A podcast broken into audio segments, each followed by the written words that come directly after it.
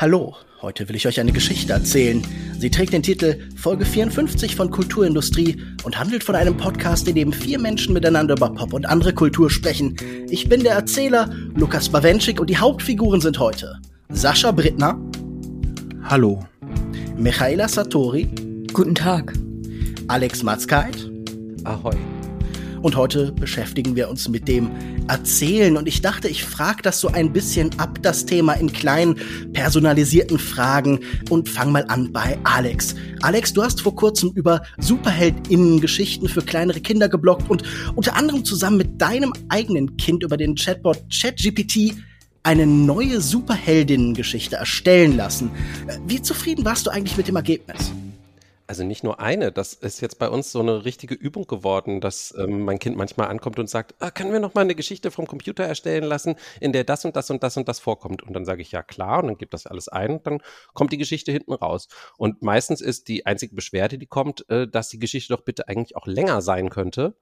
Und das ist halt genau das Ding in diesem Alter, also mein Kind wird jetzt bald fünf, da ähm, hat das alles so eine gewisse Zweckhaftigkeit. Also die Geschichten, also natürlich gibt es auch gute Geschichten und die werden auch gewertschätzt, aber häufig in diesem Alltag, wo es nur darum geht, irgendwie ähm, Langeweile zu überbrücken, ist es eigentlich so ein bisschen egal. Hauptsache, die Geschichte erfüllt die Kriterien und das kann einem ähm, so ein Chatbot wunderbar abnehmen, weil eben der kennt so die groben Konzepte davon, wie so eine Dramaturgie funktioniert. Und gerade so Superheldengeschichten funktionieren ja auch immer nach dem gleichen Muster. Mhm. Man kann sogar reinschreiben, bitte bau noch eine überraschende Wendung ein oder irgendwie sowas. und dann kommt wirklich in Absatz 4, doch dann geschah noch etwas Merkwürdiges. Wasp entdeckte, dass äh, sie ähm, äh, eine geheime Waffe gefunden hatte, die die anderen nicht hatten oder sowas. Und die benutzte sie dann auch gleich. Und das ähm, erfüllt genau die Bedingungen und ähm, ist damit exakt zweckdienlich für das, ähm, was man in dem Moment braucht. Und dafür bin ich sehr dankbar. Ich finde das sehr spannend, dass sie später erzählen wird, als ich ein kleines Kind war, habe ich mit meinem Vater immer zusammen mit dem Computer Geschichten schreiben lassen. Das ist ja auch eine Art von Jugenderfahrung, auf die wir nicht zurückblicken können. Kommen wir noch mal zu einem anderen Aspekt. Vielleicht Sascha, wir waren vor kurzem zusammen bei einem Konzert von der australischen Band King Gizzard and the Lizard Wizard und die haben, das hast du mir dann vor Ort erzählt, so ein eigenes großes Erzähluniversum, so eigene Lore quasi. Und ich habe mich gefragt, wie wichtig ist für dich die Geschichte hinter der Musik, die du hörst? Also so die über Künstler und die über ihre Kunst. Ich habe das Gefühl, bei sowas wie Rockbands ist es ja ganz oft auch ein Teil der Erzählung, hey, das sind besonders interessante Typen oder bei Rap ist natürlich die Geschichte der Leute selbst total wichtig. Wie geht's dir da? Ja, also so in der Form, wie es bei King Gizzard ist, ist es mir nicht wichtig. Da ist es so, dass die Fans die Alben versucht haben, aufgrund der Coverart unter anderem miteinander zu verknüpfen zu so einem Giz-Verse, wo auch noch andere Bands des Labels, also des eigenen Labels mit dabei sind. Aber so, ich finde es immer gut, wenn jemand etwas zu sagen hat und äh, das auch irgendwie einen gewissen Wert hat. Also, dass da so eine innere Kohärenz einfach ist bei dem Schaffen und ähm, dass der Künstler sich auch dessen bewusst ist. Also ich bin ein sehr großer Fan von Fleet Foxes, der Band, inklusive dann halt eben dem Frontmann Robin Pecknold und der hat zum Beispiel jetzt auch am Wochenende ein weiteres Konzert gegeben. Da war übrigens Jonah Newsom für diejenigen, die von ihr oder um sie wissen, wissen auch, dass sie längere Zeit jetzt nicht aktiv war. Sie war jetzt dabei und ähm, das war jetzt ein Konzert außer der normalen Tour ähm, wo es darum ging, dass man jetzt äh, den Frühlingsbeginn feiert, also ein Spring Recital. Das war so ein bisschen die Überschrift des Ganzen. Und ganz viele Songs von äh, Fleet Foxes handeln natürlich auch vom Wandel der Zeit, verbunden mit den Jahreszeiten und ähm, ein Künstler, der sich auch selbst dessen so bewusst ist und darüber etwas zu sagen hat, das finde ich immer ganz schön. Also das muss jetzt nicht notwendigerweise vorhanden sein, aber mir sind Lyrics bei Musik schon sehr wichtig tatsächlich. Und ähm, wenn das alles so als Gesamtwerk funktioniert, finde ich das immer sehr spannend und auch einladend. Also wo man sich auch einfach über die Musik hinaus noch drin verlieren kann. Ich finde, das fügt einem Künstler oder einer Künstlerin schon relativ viel zu. Ich meine, die Zeit von Konzeptalben und dergleichen ist vielleicht so ein bisschen vorbei, aber ich habe das Gefühl, die Geschichten über Bands sind immer noch sehr wichtig. Michaela, äh, du hast vor kurzem auf Twitter über eine Zugbegegnung, ähm, Begegnung, sag ich mal, geschrieben mit einer Frau, die sich wahnsinnig intensiv für antike Münzen interessiert hat, die sogar Telefongespräche über Münzen geführt hat und äh, so nach ein paar Tweets kam bei dir auch so ein kleiner Twist. Sie hatte sogar eigene Münzen dabei. Und ich fand diese Vorstellung total spannend, weil ich mir da in dem Moment dachte, das klingt wie eine Romanfigur. Autoren schreiben ja oft so Zettel mit Eigenschaften, mit Attributen ihrer Figuren. Und ich dachte, hier hat ein Autor einfach auf seinen Zettel geschrieben Münzen hat da eine ganze Weile überlegt und dann noch dreimal unterstrichen. Und ein Aspekt, den man ja immer wieder hört, ist, Leute erzählen auch Geschichten über Menschen, die sie einfach treffen. Man konstruiert so ein bisschen, man extrapoliert von Menschen, die man trifft und zum Beispiel fängt man dann an nachzudenken, wer ist eigentlich dieser Mensch, der mir da im Flugzeug am Gang gegenüber sitzt oder im Bus. Mir passiert das zumindest gelegentlich. Hast du das auch ab und zu, dass du Geschichten über Menschen erzählst, so für dich? Ja, also offensichtlich, mir ist diese Frau aufgefallen mit äh, ihrer ähm, Münzenobsession, so habe ich es in meinem Thread genannt. Sie hat halt irgendwie sich total intensiv in diesem Zug, in dies, auf dieser Zugfahrt mit römischen slash antiken Münzen beschäftigt. Und ich habe auch geschrieben, entweder privat oder beruflich. Aber es war halt irgendwann, keine Ahnung, halb neun oder zehn abends. Also es war ich sag mal so, für mich wäre es Freizeit, für sie ist es vielleicht After Hour, ich weiß es nicht. Jedenfalls, ähm, das ging ja sogar so weit, dass sie als Charakter, als Mensch sogar eine äh, Louis Vuitton-Tasche hatte, eine, eine Sonderedition, wo römische Münzen drauf gedruckt waren. Und du meintest so, ja, okay, das klingt wie ein Romanautor, der sich irgendeine Figur ausdenkt und sagt, okay, diese Person hat jetzt eine Obsession mit Münzen. Aber zum Beispiel diese Tasche, hätte ich jetzt nicht noch reingeschrieben, weil ich mir gedacht hätte, okay, das, das ist zu viel. Das, das ist einer zu viel. Nicht die 5000 Euro Louis Vuitton Tasche. No. Aber ähm, ich habe das total oft. Ich ähm, schaue mir Leute an im Zug, ich beobachte sie, ich überlege, wo kommen sie gerade her, wo gehen sie hin. Bei ihr dachte ich mir, okay, ich glaube, sie handelt auch beruflich mit äh, eben diesen Münzen. Das angeregte Gespräch, das sie geführt hat, da hat sie sich auch darüber ausgelassen, was für Amateure denn in, auf irgendwelchen äh, Kaufhäusern, also Online-Kaufhäusern, Antikkaufhäusern, sich denn für Münzen, die ähm, mhm. dafür bewerben, nicht bewerben, das aber äh, darauf bieten würden, genau. Und äh, und äh, ja, und ich habe dann aus Interesse, also sie hat halt Münzen dabei, hat sie betrachtet in, in so kleinen ähm, Plastiktütchen und äh, dachte mir dann so, okay, interessant. Aus Interesse natürlich sofort gegoogelt, wie viel so eine Münze wert ist. Und die sind super teuer. Und ähm, ich habe es in meinem Thread witzigerweise Dublonen genannt, weil das, für mich war das einfach so ein wie du schon sagst, einfach so eine Figur, die einfach mit Dublonen handelt. Und wie so ein Piratenschatz oder was? Ja, genau. Äh, ich mache das total oft, ähm, dass ich Menschen betrachte und überlege, okay, wo kommen sie her? Das kommt auch so ein bisschen aus meiner, aus der Kindheit noch, hatte ich so eine Obsession mit Sherlock Holmes und Sherlock Holmes hat ja mit diesem berühmten Händedruck, weiß er sofort, ähm, was die Person beruflich macht, ob sie verheiratet ist, nicht, ob sie im Krieg war, was auch immer. Und sowas habe ich mir als Kind halt auch überlegt, okay, das möchte ich auch können. Und es heißt ja auch immer, wenn ihr einkaufen seid am Supermarkt, niemand interessiert sich für einen Einkauf. Doch, ich analysiere euren Einkauf. Wenn ich hinter oder vor euch in der Schlange stehe, ich analysiere euren Einkauf, ich überlege, was habt ihr vor? Was werdet ihr kochen? Wie viele Personen leben in eurem Haushalt? Das ist ein persönlicher Albtraum. Das mache ich auch. Ich mache das auch. Ich frage mich immer, ob die Kassiererinnen das auch machen. Ich frage mich bei der Kassiererin immer, ob sie denkt, warum kauft ihr schon wieder Mozzarella-Sticks? Das kann nicht gesund sein. Junge, kauf was anderes. Und die Dino-Nuggets. Ähm, mhm. Ich mache das total oft. Also ich mag das auch sehr gerne und sollte ich jemals äh, dann mein Romandebüt haben, äh, Dips auf die Dublonenfrau im ICE. Also achtet auf eure Einkäufe, Michaela urteilt.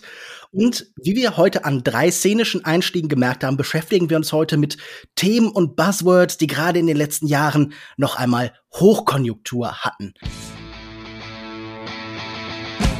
Ob Werbung, Journalismus, Therapie, Finanzwesen oder politische Kommunikation, kein Feld, in dem nicht über Storytelling geredet werden. Geschichten nach dem Enden der großen Erzählungen. Es gibt auch jede Menge Bücher über das Thema, zum Beispiel Erzählende Affen, Mythen, Lügen, Utopien, wie Geschichten unser Leben bestimmt von Samira El-Wasil und Friedmann Karich oder letztes Jahr auch etwa Fritz Breithaus Das narrative Gehirn, was unsere Neuronen erzählen. Das ist erst letztes Jahr erschienen und hat, glaube ich, gerade auch irgendeinen Preis gewonnen. Als Grundlage für unser Gespräch haben wir heute ein anderes Buch ausgesucht, denn wir sprechen, nachdem er schon fast so eine Art, so Art Running Gag hier geworden ist im Podcast, über den deutsch-koreanischen Philosophen Byung-Chul Han und sein Anfang März erschienenes Buch Die Krise der Narration, verlegt vom Mattes und Seitz Verlag in Berlin. Ich denke, das Vorwort gibt ganz gut wieder, in welche Richtung das Ganze geht. Heute reden alle von Narrativen. Der inflationäre Gebrauch von Narrativen verrät paradoxerweise eine narrative Krise. Mitten im lärmenden Storytelling herrscht ein narratives Vakuum, das sich als Sinnlehre und Orientierungslosigkeit äußert. Weder Storytelling noch der Narrative Turn wird die Rückkehr der Erzählung herbeiführen können. Dass ein Paradigma eigens thematisch wird und auch zu einem beliebten Gegenstand der Forschung avanciert, setzt eine tiefliegende Entfremdung voraus. Der laute Ruf nach Narrativen deutet auf deren Funktionsstörung hin. Es ist ein Buch, ich glaube, das hört man jetzt auch diesem kleinen Ausschnitt wieder heraus, äh, im typischen Byung-Chul Han-Stil. Es geht weniger um Argumente als um starke Thesen. Es wird wahnsinnig viel zitiert. Es wird eher die Stimmung einer Zeit und sagen wir der Weltgeist eingefangen als ein geradliniges Argument gemacht. Sehr aphoristisch geprägte Vogelperspektiven-Philosophie will ich es mal nennen. Äh, interessanterweise erzählt dieses Buch über die Krise der Erzählung selbst kaum eine einheitliche Geschichte, sondern ganz viele kleine. Also ich würde sagen, da sind so viele kleine Thesen und Abschweifungen und Nebenkriegsschauplätze. Man kann sich so ein bisschen seine eigene Geschichte draus bauen. Alex, äh, welche Geschichte hat dieses Buch für dich erzählt? Wir haben vor Beginn der Aufzeichnung gerade so ein bisschen drüber gewitzelt, aber man könnte fast den Eindruck kriegen, Byung-Chul Han wollte eigentlich ein Buch über Walter Benjamin schreiben, aber hat dafür keinen Verleger gefunden und hat dann deswegen gesagt, naja, aber dann kann ich auch noch so ein bisschen was machen über irgendwie, wie die Narration in der Krise steckt. Und da äh, schaute dann der Verleger und sagte, hm, erzählen Sie mir mehr. Und ähm, wie man jetzt schon merkt, finde ich es einfach wahnsinnig arrogant eigentlich zu behaupten, dass wir keine Geschichten mehr erzählen könnten, denn wir denken uns ständig und überall Geschichten aus. Und auch wenn ich einige der Ideen, die da drin stecken, zum Beispiel, dass, hm, dass Social Media so ein bisschen oder, oder hm, digitale Medien eher dazu neigen, einen mit Informationen zu füttern, statt mit ganzen Erzählungen, wie es vielleicht in vordigitalen Zeiten oder sogar in prämodernen Zeiten ja eigentlich, wie er es ja auch nennt, äh, der Fall war, denn er argumentiert ja total viel mit Benjamin, der ja vor 100 Jahren geschrieben hat. Also es geht ja gar nicht um unsere Zeit äh, in den meisten Sachen, mit denen er sich auseinandersetzt in dem Buch. Jetzt, wie bringe ich jetzt den Satz zu Ende? Also jedenfalls, also das finde ich einen interessanten, eine interessante Idee mit den Informationen, aber dass daraus keine Geschichten mehr entstehen würden, keine Erzählungen mehr entstehen würden, halte ich einfach für falsch. Und ähm, ich denke mal, darüber sollten wir dann heute wahrscheinlich sprechen oder werden wir sprechen. Ja, ich glaube, diese Trennung zwischen Information und Erzählung, die macht er in diesem Buch äh, immer wieder stark, die wird immer wieder aufgegriffen. Der Gedanke ist so ein bisschen, der Information fehlt die Zeit, die ist für den Moment und die Erzählung schafft etwas Dauerhaftes, etwas Verbindliches. Das Heidegger nun schon sehr stark in diesem Buch. Es geht dauernd um das Sein und um das Heim und so. Man sollte vielleicht Sein und Zeit noch mal gelesen haben, wenn man jedes Argument im Detail so in seiner, sagen wir, äh, Ideengeschichte verstehen möchte. Sascha, welche Geschichte hat denn dieses Buch für dich erzählt? Ach, schwierig. Vielleicht eine über den Autor, der nicht mehr so ganz mit der Welt mitkommt? Ja, auf jeden Fall. Auf jeden Fall. Also ganz oft habe ich mir so Sachen notiert und habe drunter geschrieben, das sehe ich anders. da möchte ich nicht widersprechen. Sa Sascha, ich glaube, er kann dich nicht hören. Ja, äh, vielleicht hört er ja den Podcast, wer weiß. Es haben ja wenig Leute über dieses Buch scheinbar geschrieben, haben, habt ihr mir eben erzählt. Ich habe es also, nicht verfolgt. Genau, ich habe keine Kritik gefunden im Vorfeld. Ich glaube, wir sind tatsächlich die ersten Menschen, die das hier gelesen haben. Mattes und Seitz, als ich die Mail geschrieben habe, Leute, gibt's eine, ähm, können wir, können wir ein, äh, das Buch haben und die so, ja, klar, gerne, hier, bitteschön. Ihr kriegt vier Bücher und einen lebensgroßen Byung-Chul Han Pappaufsteller für Werbung. Genau. Also es ist, es ist so, dass ich keiner einzigen Person glaube, die sagt, dass sie nicht Kritiken liest oder dass die Kommentare nicht alle geschaut werden, angeschaut werden. Ähm, ich äh, denke daher, dass er vielleicht doch zuhören wird, wer weiß. Mal schauen. Ähm, nee. Es ist ein Buch, das, finde ich, durchaus einige äh, wichtige Tendenzen, Strömungen anspricht, wo ich mich auch ähm, durchaus aufgenommen fühle. Also wenn es zum Beispiel darum geht, dass er sagt, die Aura ist erzählend, denn sie ist geschwängert von ferne Information, hingegen entauratisiert und entzaubert die Welt, indem sie die Ferne abschafft.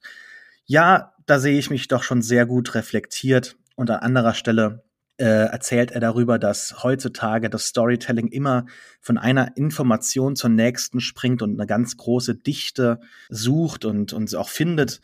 Das hat mich sehr an Marvel denken lassen, wo irgendwie alles Schritt für Schritt erzählt wird und dass er halt sich immer mehr nach einer Erzählung sehnt, die auch Informationen vorenthält, um halt so eine gewisse Aura zu entwickeln, mhm. so dass es dann halt eben auch einen einen Zauber gibt in der Erzählung. Genau, als er so die Bedeutung des Geheimnisses hervorhebt, dachte ich, das wird Sascha, dem Lost-Fan, doch sicher gefallen. ja, das ist durchaus so.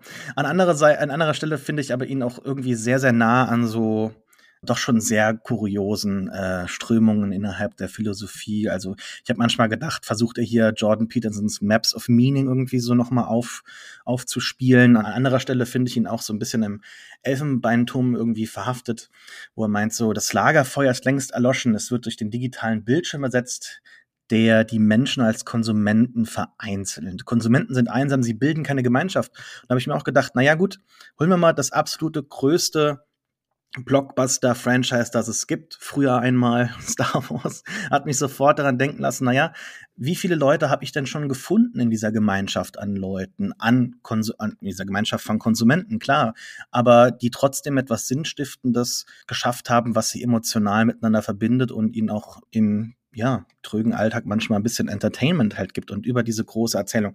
Ich fand ihn dann ein bisschen unkritisch an anderer Stelle, also wenn es dann so rum geht, dass er immer so die größeren ähm, Erzählungen sucht und sich auch danach sehen und die wieder zurückkehren müssen, habe ich so teilweise, weil er auch einmal bei Marx äh, so ein bisschen erzählt hier, er sagt, äh, das kommunistische Manifest ist vom gewaltsamen Umsturz aller bisherigen Gesellschaftsordnungen überzeugt oder da ist die Rede davon, es ist eine Großerzählung über die kommende Gesellschaft. Und ich glaube, dass das ich, ich stimme mit ihm überein, dass das momentan fehlt. Und ich glaube, dass das auch irgendwie so ein bisschen so unter so Gen Z-Twitter-Leuten so Marxismus irgendwie populär gemacht hat nochmal. An anderer, Seite, an anderer Stelle finde ich immer ein bisschen zu nah dran und unkritisch, denn ich denke mir, es hätte auch ein bisschen mehr so über die größeren populären Erzählungen in der, in der ideologischen ja, Debatte so ein bisschen gefehlt, weil ich habe manchmal so gedacht, so, was er erzählt hier, das sind ja auch so diese Verschwörungstheorien, die von Alt-Right-Leuten ver ver verbreitet werden. Und das hätte man auch noch ein bisschen genauer erkund äh, erkunden können. Also insgesamt Fazit, ja und nein und hm. Also schwierig. Ich habe keine Erzählung über dieses, über dieses Werk anzubieten. Ich finde es sehr sprunghaft, sehr löchrig und im Ansatz natürlich irgendwie schon okay, aber in den Details dann doch sehr, sehr lacking. Bei Sascha setzt sich also die Krise der Narration fort. Damit wäre das Buch natürlich belegt. Wir finden keine Erzählung. Nein, ähm, ich würde dir auf jeden Fall an vielen Stellen zustimmen. Es ist auch irgendwie eine Sehnsucht nach Utopien in diesem Buch, so ein bisschen sowas Ernst Bloch-artiges. Aber diese Rigidität und diese Sehnsucht, alles so in, sagen wir, Aphorismen und Wortspiele zu überführen, so eine Art dunkler Abkömmling von Adorno zu sein, der ja auch so diese Geschlossenheit der Texte abgelehnt hat und sich stärker halt auch so dieses aphoristische Schreiben, die Minimare Moralia oder dergleichen irgendwie gestürzt hat. Das klingt ja auf jeden Fall an. Michaela, wie ging es denn dir damit? Ich hatte auch im Vorfeld das Gefühl, du bist auch eher skeptisch, aber gab es hier eine Geschichte, die sich für dich durchgesetzt hat? Nee, überhaupt nicht. Ich war eingangs ein wenig irritiert, weil ich mir die ganze Zeit, also weil ich mich die ganze Zeit gefragt habe, okay, er fängt jetzt an, natürlich jetzt diese, diesen anderen Philosophen, Walter Benjamin, irgendwie in Kontext zu setzen, aktuell. Und er hat es die ganze Zeit durchgezogen. Er hat die ganze Zeit, wie Alex schon eingangs sagte, einfach nur, ja, Walter Benjamin Fanfiction geschrieben. Und dann stellt sich mir immer wieder die Frage bei ähm, dieser Art von Gegenwartsmedienphilosophinnen, nämlich, warum schreibst du denn als Boomer, sage ich jetzt einfach mal, über vermeintliche neue Realitäten, wenn du sie ja selber nicht wirklich verstehst? Also, er sagt irgendwie zum Beispiel so Sachen wie ein Selfie wird niemals wieder angeguckt. Das ist eine Augenblicksfotografie ohne Erinnerungswert. Ich so, okay, speak for yourself. Keine Ahnung, check ich nicht. Warum, warum behauptet er das? Oder das menschliche Gedächtnis sei seligierend.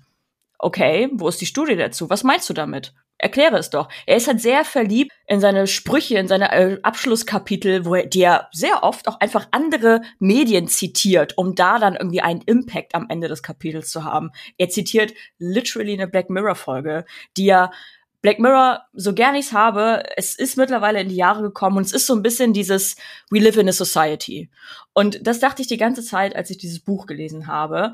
Ich habe manchmal ein bisschen Schleudertrauma bekommen, weil ich nicht ich habe nicht seinen Punkt gesehen. Also ich habe nicht diese, diesen roten Faden gesehen, der eigentlich in einer guten Erzählung vorhanden sein sollte. Und das habe ich in dieser in diesem Buch mit seinen Erklärungen nicht so gesehen. Man hat gemerkt, er hat sich ein paar Gedanken gemacht, die er ganz schlau fand. Er hat sich ein paar coole Sprüche überlegt, die er irgendwie droppen wollte. Phono Sapiens, Story Selling, Skrr. Weißt du, okay. Aber ist das nicht auch irgendwie geil? Punchline-Philosophie? Ja, aber äh, das ist ja an sich cool. Und ich glaube auch, wäre mein, mein Hot Take, wenn Byung-Chul Han so circa 20 Jahre jünger wäre oder Technik, technikaffiner und nicht so technikfeindlich, ich schwöre, er hätte TikTok. Was würde er auf TikTok für Inhalte machen? Ja, genau das. Er würde halt sagen, you live in a society, get off your phone, hört auf zu lesen, äh, hört nicht hört auf zu lesen, hört auf die ganze Zeit nur Selfies von euch zu machen, denn wir wollen ja weiterhin der Homo sapiens sein und kein Phono sapiens. Mic drop. Ciao. Vielleicht im Hintergrund irgendein neuer äh, Ice Bunny Track oder so. oder Ice Spice oder sowas halt. Ich, sorry, ich wollte natürlich dich jetzt nicht korrigieren. Sind auch gute Songs, fand ich auch witzig tatsächlich. Kann mir Byung-Chul Han nicht da richtig drauf vorstellen. Ähm, aber wie gesagt, es liegt ja vielleicht auch so ein bisschen Reiz da drin. Ich habe das Gefühl, die beste Punchline oder den besten Gag, die beste Pointe muss er leider von Paul Virilio, auch einem viel zitierten Philosophen von ihm, klauen, wenn er irgendwie sowas sagt, wenn wir alles sehen können, werden wir davon träumen, blind zu sein, was ich finde, wahnsinnig gutes Casper-Zitat oder auch ein solides Tattoo. Ähm, Alex, wie geht's dir denn mit Punchline-Philosophie? Auch mit Punchline-Philosophie kann ich ähm, grundsätzlich gut leben, äh, weil ich mit ähm, komplizierterer Philosophie meistens ähm, sehr schnell im Kopf aussteige. Also insofern, ich mag Punchlines. Ich wollte eigentlich tatsächlich einfach mal so ein bisschen auf dieses, was du auch schon angedeutet hast, Lukas, eingehen, nämlich dass ja dieses ganze Thema Narrative und so weiter, das, das, das hat er jetzt nicht Byung-Chul Han erfunden, wie du gesagt hast, ne? Das liegt ja in der Luft. Und ich habe damit ja auch in meinem Hauptberuf eigentlich sehr viel zu tun. Also jetzt nicht unbedingt als Journalist, aber so, wenn ich PR mache und so, da geht's ja genau darum. Dann, da redet man wirklich stundenlang darüber, dass man sagt, ah, wir wissen, wir müssen jetzt eine Erzählung finden, wir müssen jetzt ein Narrativ finden, was wir hier aufbauen und ähm, was wir irgendwie über alle unsere Kanäle verteilen und so. Und das, das stimmt natürlich, dass das Story-Selling ist. Das ist die eine Seite und ich habe aber auch immer wieder festgestellt, dass das schon, das muss man sehr gut können, um das wirklich effektiv zu machen. Und das muss auch mit den Leuten, die man ansprechen will, irgendwo connecten, damit das funktioniert. Gleichzeitig finde ich aber nach wie vor, dass Geschichten überall sind und dass sie auch super wichtig nach wie vor sind, zum Beispiel um die Welt besser zu begreifen. Also wann immer man komplexe Gemengelagen hat in der Welt und davon haben wir ja nun wirklich genug zurzeit, hilft es mir zum Beispiel persönlich immer total, wenn ich zum Beispiel einen Podcast, This American Life ist ja so eine ähm, Radiosendung, die das Radio in den, in den USA quasi revolutioniert hat, weil sie diese neue Art des Storytellings entwickelt hat. Und wenn ich da mal eine Geschichte dann höre, oder bei anderen Leuten sind das vielleicht Dokus oder sowas, ne? Gut, gut gemachte Dokumentarfilme oder Dokumentationen, die so eine komplexe Weltlage runterbrechen auf eine Geschichte von einer einzelnen Person oder von einigen Personen, an deren Beispiel man sich zum Beispiel dann die Gesamtlage so ein bisschen erschließen kann und das greifbar machen kann, da sieht man doch, finde ich, dass das immer noch eine wahnsinnig wichtige Bedeutung auch in der gesellschaftlichen Gefühlslage hat und dass es nicht nur um Marketing geht dabei. Also das ist so das, was mir einfach mit meiner beruflichen Brille dabei so ein bisschen durch den Kopf ging. Ich glaube, wo ich dran denken musste, auch vielleicht so in Richtung Marketing auf jeden Fall, ist, äh, Geschichten sind ja mehr oder weniger ein kostenloser Mehrwert, oder? Wir sprechen heute wahnsinnig oft von Content. Es gibt auch branded Content. Manche nennen Content sogar irgendwie einen positiven Begriff. Und oft habe ich das Gefühl, man gibt etwas eigentlich unattraktiven Mehrwert durch die Geschichte, die da drauf geklatscht wird. Und das scheint mir immer noch eine sehr zentrale. Im Marketing definitiv, ja. Genau. Ja, genau. Und also er redet oft vom Seduktiven. Der Kapitalismus ist nichts mehr, was disziplinierend ist, wie noch bei Foucault oder so, sondern er verführt, er macht uns zu Teilhabenden, er gibt uns die Illusion von Freiheit. Das ist ja bei ihm, aber auch vielleicht schon bei Leuten wie Adorno, ein wahnsinnig wichtiges Thema. Dieses Gefühl, man merkt gar nicht mehr die Fesseln überall, sondern man sieht sich ja selbst am, am Schalthebel, man sieht sich aktiv und ich habe dann überlegt, wo ich zum Beispiel jetzt so in den letzten Tagen, Wochen, Monaten große Erzählungen noch gesehen habe. Und diese klassische These vom Enden der großen Erzählung äh, lässt ja immer noch eine Erzählung übrig, den Kapitalismus. Und ich habe überlegt, zum Beispiel sowas wie Krypto zum Beispiel ist natürlich eine gewaltige Erzählung. Und zwar eine, an die Leute mit einer wirklich verzweifelten Hingabe glauben. Und natürlich öffnet er hier auch die Möglichkeit, er spricht ja einmal über zum Beispiel Verschwörungstheorien und so, die eine Reaktion, eine Gegenwirkung auf diese, diese Abwesenheit von dauerhaft bindendem, von sinnstiftenden sind. Aber ich habe gedacht, so, da sind Geschichten schon sehr präsent und die einfach in so zwei Sätzen so an den Rand zu schieben, scheint mir auch eine Fehlleistung zu sein. Da hätte man stärker drauf eingehen müssen. Also als da jetzt irgendwie die Silicon Valley Bank zugrunde gegangen ist, da war das auch eine Geschichte, die sich die Leute untereinander mhm. erzählt haben und zwar wahnsinnig schnell. Also ich glaube, er selbst in seinem aphoristischen Modus geht er oft an der Wirklichkeit vorbei, weil er nicht guckt, was mit den Geschichten eben passiert ist oder weil er auf seiner sehr engen Definition beharrt. Er differenziert auch unfassbar wenig. Also er verallgemeinert sehr, sehr viel. In seiner Sprache ist häufig die Rede von wir. Und ich denke mir immer, wer ist das denn? Also ich hatte mal so eine Englischprüfung, wo ich immer we gesagt habe und meinte eigentlich humanity, also die Menschheit. Und da äh, habe ich irgendwann gesagt, oh, ich sollte das wahrscheinlich anders sagen. Und meine Dozentin total erfreut, ja, sollten sie. Und, und ich habe mir das auch so hier gewünscht, so teilweise, wo ich mir dachte, du redest die ganze Zeit davon hier, dass wir alle vereinsamen und dass wir einfach nur noch als Individuen agieren und äh, keine große Erzählung mehr haben. Jetzt versuchst du über diese Krise was zu erzählen und eine Gemeinde das zu kritisieren und eine äh, Rückkehr dazu anzustiften. Aber ich finde, da wird sehr wenig über darüber gesprochen, wer denn da und wie anzusprechen ist, was ja dann auch wieder interessant ist, weil dann müsste er vielleicht sogar von dem, was er kritisiert, äh, eine Lehre ziehen, nämlich wie kann man denn unterschiedliche Gruppen ansprechen? Da müsste er ja seine eigene Sache halt auch an den Mann verkaufen. Und das fand ich so einen interessanten Widerspruch im Kern, ähm, weil da kommt er nicht weiter. Und manchmal finde ich auch einfach, dass es fast, dass man fast den Eindruck hat, das ist schon so ein Scheitern an der Moderne, was da irgendwie schon stattfindet. Also an einer Stelle schreibt er zum Beispiel, wir würden keine Abschlüsse mehr finden. Und das wäre ja auch ein, ein Zeichen dafür, dass man halt keine Geschichten mehr erzählt. Und ich habe halt so gedacht, ja, das mag ja sein, aber das ist ja vielleicht auch ganz gut so.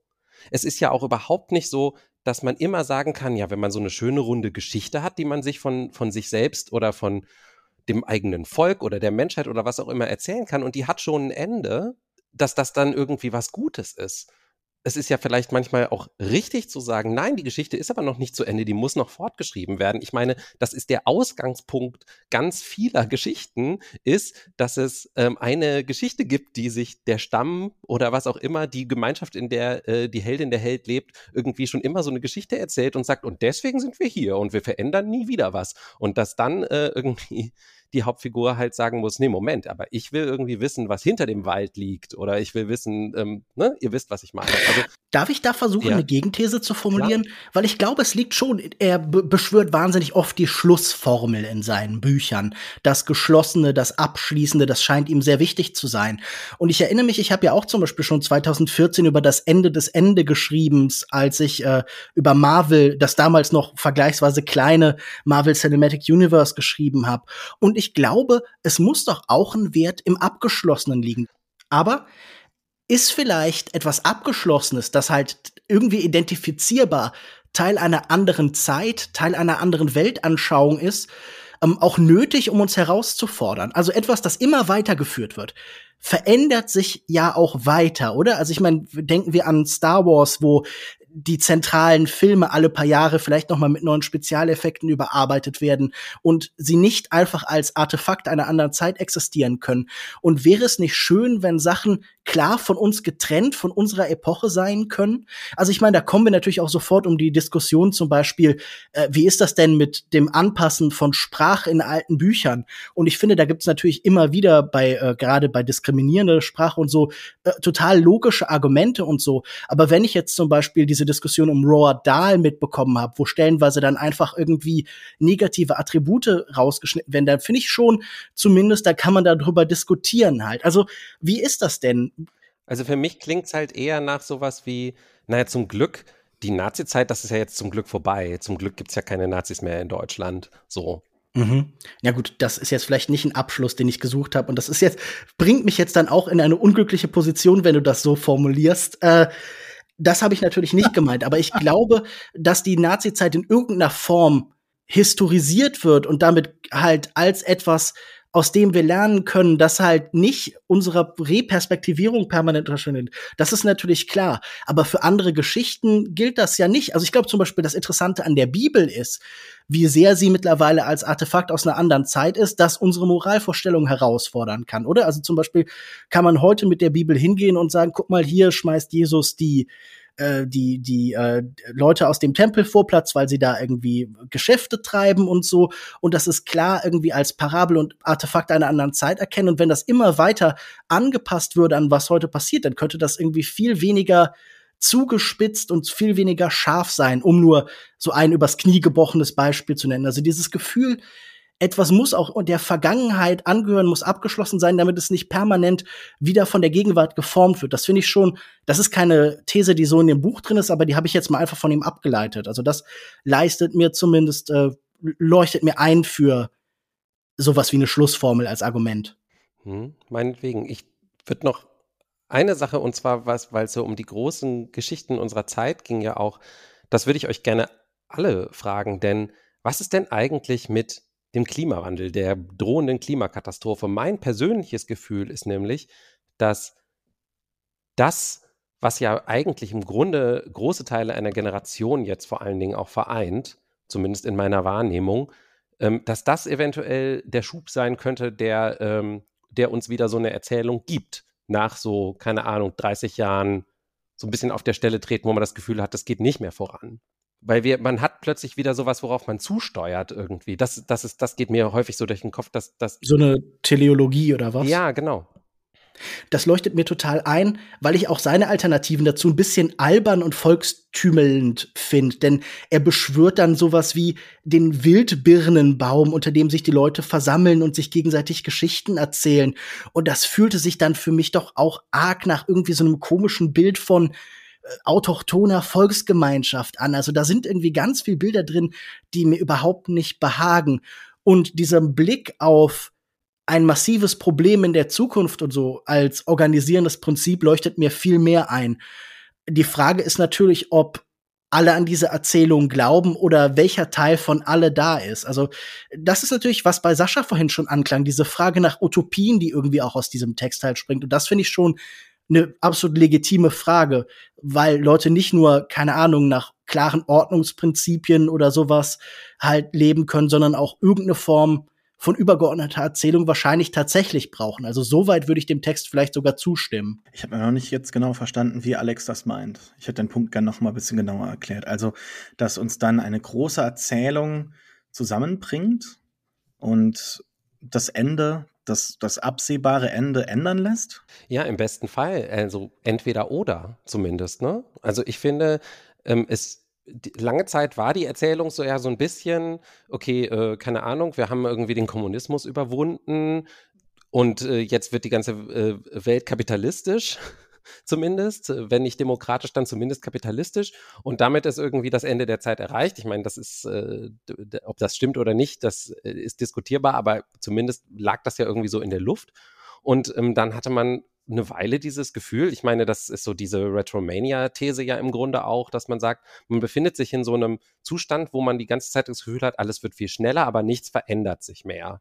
Und es fehlen eben diese dramaturgischen Bögen, die irgendwie so über dem Ganzen liegen. Und ich finde, seit die Bedrohung durch den Klimawandel viel konkreter geworden ist, so in den letzten fünf bis zehn Jahren. Und seit jetzt in den letzten paar Jahren durch Fridays for Future und, und, und solche Dinge, das auch immer wieder präsent gehalten wird und, äh, und so, habe ich zumindest plötzlich das Gefühl, okay, äh, die, äh, die Erzählung ist wieder da, die, die, die Dramaturgie ist wieder da. Und es liegt jetzt an uns, ähm, in der Zukunft dafür zu sorgen, ob sich das in die eine oder in die andere Richtung, also zur, zur Rettung oder zur Katastrophe halt verändert. Und ich merke immer wieder, dass ich alle Dinge, die so passieren, auch dagegen halte und schaue, wie passt das jetzt in diese Geschichte? Ist das jetzt etwas, was uns in die eine oder in die andere Richtung schiebt? Also ich bin da sehr nah bei dir. Ich habe diese Hoffnung auch, dass wir da irgendwie Sachen immer einteilen können und dass irgendwann dieser Tipping Point erreicht ist und dass die Waage halt wirklich ganz deutlich in die eine Seite schwingt und wir halt merken, okay, es, es geht jetzt nicht mehr anders. Wir müssen quasi jetzt aufgrund des Gewichts gemeinsam agieren. Ich, ich habe passenderweise gerade auch eine neue Serie angefangen, nämlich auf Apple Plus. Du hast gerade gesagt, dass da so eine Dramaturgie innewohnt. Und ähm, diese Dramaturgie wurde jetzt auch tatsächlich aufgegriffen von Scott Z. Burns, der schon mal vor knapp jetzt zehn Jahren relativ prophetisch war mit äh, dem Drehbuch für Contagion. Contagion, ein äh, Film von äh, Steven Soderbergh, den ich sehr, sehr geliebt habe. Ich habe, glaube ich, drei Tage, nachdem ich aus dem Kino war, nicht mein Gesicht anfassen können. und, und schon durch so andere, an, andere Medien und Erzählungen öfter mal Angst gehabt habe vor, vor so Pandemien und so weiter. Das hat das alles sehr konkret gemacht. Und diese neue Serie, sie heißt Extrapolations, äh, von, von einem Verb halt ähm, to extrapolate, was ja in der Science Fiction so inhärent ist, versucht er ein Bild zu zeichnen, wie sich das Ganze weiterentwickelt. Und von Episode zu Episode springen wir immer so neun Jahre in die Zukunft. Die erste gewinnt 2036 oder so. Auf jeden Fall, es ist keine sehr gute Serie, weil sie halt ein ganz großes Bild versucht zu zeichnen. Und wenn man das so alles abdecken möchte, den Klimabereich, alle Bereiche, äh, den Klimawandel und alle Bereiche, dann, dann ist es schwierig, da so auch sich mit einem Protagonisten irgendwie zu identifizieren. Aber was die Serie ganz gut schafft, ist es zu zeigen, wie sehr auch da das Storytelling greift oder greifen wird. Denn so ein Wirtschaftssystem oder ein Herrschaftssystem ist relativ schwierig zu ignorieren, weil es halt irgendwie alle Bereiche des, der täglichen Existenz des Alltags betrifft und auch durchdringt und uns halt tatsächlich nerven würde. Insofern sind wir mit unserer Situation jetzt, mit unserem System als, als in Anführungszeichen, als Überbegriff relativ zufrieden und den Klimawandel, den kann man eigentlich ganz gut ignorieren. Man nimmt dann vielleicht mal eine Katastrophe wahr und kann das damit verbinden, in die Erzählung reinpacken, aber man kann auch die Geschichte einfach vergessen, mal bei die Seite schieben und sagen, ja, vielleicht geht die, geht meine Geschichte vorher aus, ja. Und das ist auch das, was in der Serie viele so als gegeben nehmen, dass ähm, man halt immer wieder neu verhandeln kann, wie geht denn das Ganze aus? Also bis wohin ist so dieser Tipping Point erreicht. 2,1 Grad, ja, okay, aber wir könnten jetzt noch diese Firma arbeiten lassen bis 2,3 Grad Erderwärmung. Also das ist, ohne jetzt in die Details der Serie einzusteigen, finde ich das, finde ich das sehr schön, wie auch da dann Menschen auf äh, Podien gehen, ganz wie unsere Realität, und dann eben Erzählungen kreieren, die für sich halt sehr gut sind und für sie passen. Und ähm, deshalb, ich, ich bin da sehr pessimistisch, was das angeht und äh, glaube nicht, dass wir da über Erzählungen gemeinsam Sinn bekommen. Das geht nur über Umbruch und Protest. Und gut, der Protest könnte sich auch wieder natürlich durch so eine Erzählung halt speisen, aber ich glaube, da, dafür kann man das zu gut ignorieren im Moment noch. Und wir sind auf jeden Fall jetzt äh, definitiv im Byung-Chul Han-Modus. Ich habe das Gefühl, wir kommen nämlich bei dem alten Hölderlin-Wort raus, wo aber Gefahr ist, wächst das Rettende auch. Und ähm, ich glaube, eine große Erzählung, die eine ganze Karriere umspannt hat, die werden wir uns jetzt annehmen. Denn Seit seinem ersten Film beschäftigt sich Steven Spielberg mit der Trennung seiner Familie, mit dieser sehr traumatischen Erfahrung, die immer mal wieder sehr direkt oder auch ganz verklausuliert in seiner Karriere aufgetaucht ist. Und mit seinem neuesten Film, The Fablemans, äh, der jetzt auch bei den Oscars mehrfach nominiert war, ähm, wird er sehr explizit, denn da geht es um die Erfahrung vom Sammy Fableman, äh, man könnte auch sagen Steven Spielberg, der in den 1950er Jahren in New Jersey und später in äh, Arizona und Kalifornien heranwächst, der sich das erste Mal mit dem Filmemachen beschäftigt und der ja, und da haben wir vielleicht die Brücke zu Byung-Chul Han mit dem Wert des Erzählens irgendwie auseinandersetzt und fragt, wie man das eigene Leben fiktionalisiert. Michaela hatte auch vorgeschlagen, man könnte überleiten mit diesem Vorwurf des Narzissmus, der so einer bestimmten Generation gemacht wird. Aber wir sehen hier doch auch einen wahnsinnig narzisstischen Film, wo jemand von sich selbst erzählt. Hast du diesen Film als so narzisstisch empfunden, Michaela? Nein, überhaupt nicht. Das ist ja die Frage, die ich stelle. Also sind Menschen narzisstisch, wenn sie von sich selbst erzählen? I don't think so. Denn das gehört ja zum Teil der Geschichtenerzählung der Menschheit dazu. Es gibt Menschen, die haben mehr zu erzählen, Menschen, die haben weniger zu erzählen. Ähm, es ist natürlich an sich bold, dann zu sagen, als, also er ist Steven Spielberg, deswegen kann er sagen, alles klar, ich zwinge jetzt euch, ähm, keine Ahnung, zwei Stunden lang euch mein Kindheitstrauma anzuschauen fair enough. Und äh, er macht's ja gut und äh, es gefällt auch gut. Aber dann, wie gesagt, ich finde es immer schwierig, das zu pathologisieren, dass bestimmte Generationen, also seien es Millennials, Gen Z, was auch immer, dass sie besonders narzisstisch seien, weil sie andauernd Selfies machen, weil sie sich andauernd selber angucken, etc. pp. Und ich denke mir halt so, naja, und dann auf der anderen Seite kommen mit, ja, die Gesellschaft ist so vereinsamt und was auch immer, wo ich denke, ja, vielleicht ist das eine gehört zum anderen. Wenn wir alle einsam sind, was, was sollen wir denn angucken außer uns selber? Anyway, hat nicht so viel mit dem Film von Steven Spielberg zu tun, ist aber natürlich auch eine egozentrische, also von sich selbst aus zentrierte Geschichte, die wir uns hier angeschaut haben mit The Fablemans. Und äh, würde also sagen, okay, ist Steven Spielberg laut Byung-Chul Han Teil des Problems? Ist er auch einfach nur ein Narzisst, der gerne Selfies macht und die zwei Stunden lang ins Kino bringt? Diskutiert es in den Kommentaren. Man könnte auf jeden Fall ergänzen, es geht ja sehr stark um diese kriselnde Beziehung zwischen seiner Mutter Mitzi Fableman, gespielt von Michelle Williams, und seinem Vater Bert Fableman, gespielt von Paul Dano. Vor allen Dingen eben dadurch, dass Benny Lowy eben anwesend ist, dass da so ein bisschen eine Beziehung zu Mitzi sich anbietet, wird gespielt hier von Seth Rogen. Ich gebe die Frage einfach mal an Sascha weiter. Ist das hier ein narzisstischer Film? Hat äh, Steven Spielberg ein Byung-Chul Han-Problem? Nö, sehe ich nicht so. Weil er eben das Ganze, also da ist ja schon ein Prozess vorhanden, eine Transformation. Es ist ja keine reine Erzählung über das, was ihm widerfahren ist, sondern was das mit ihm gemacht hat. Also mit ihm mhm. als Künstler und was es über Kunst aussagt. Also die ganz zentrale Szene, für die Spielberg wahrscheinlich doch durchaus den Oscar verdient hätte. Ich hätte ihm auf jeden Fall den Oscar eher gegeben als den äh, zwei Daniels und anderen renominierten und nicht nominierten RegisseurInnen auch.